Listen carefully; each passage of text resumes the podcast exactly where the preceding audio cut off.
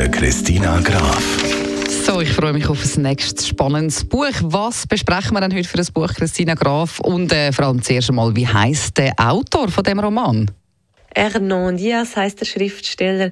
Er hat so einiges gesehen vom, von der Welt. Er ist 1973 in Argentinien geboren worden, in Schweden aufgewachsen, in Buenos Aires und London hat er studiert und unterdessen wohnt er in New York.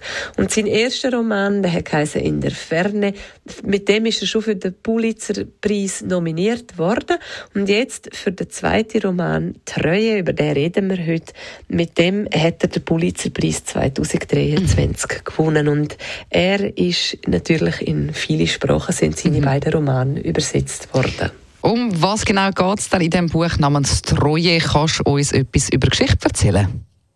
Bei dem Roman wäre es sehr schade, wenn ich zu viel vom Plot verraten würde, weil es ist eigentlich ein Börsenroman, das gibt es ja immer einmal wieder, mhm. aber wenn man sich auf den einlädt, dann trifft man wirklich ein aufregendes Gedankenabenteuer an. Es geht, das kann so viel kann ich sagen am Anfang, um den New Yorker Finanzkapitalist, der Benjamin Rusk.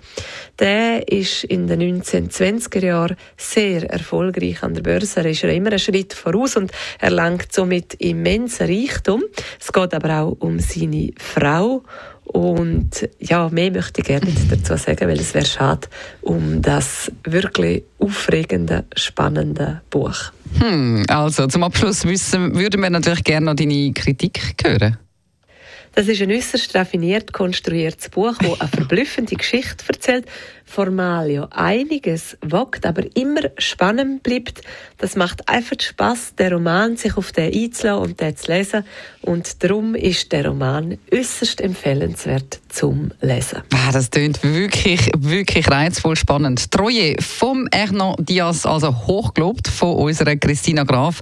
Die und alle anderen, ihre Literaturkritiker können Sie gerne nochmal nachlesen als Podcast auf radio1.ch.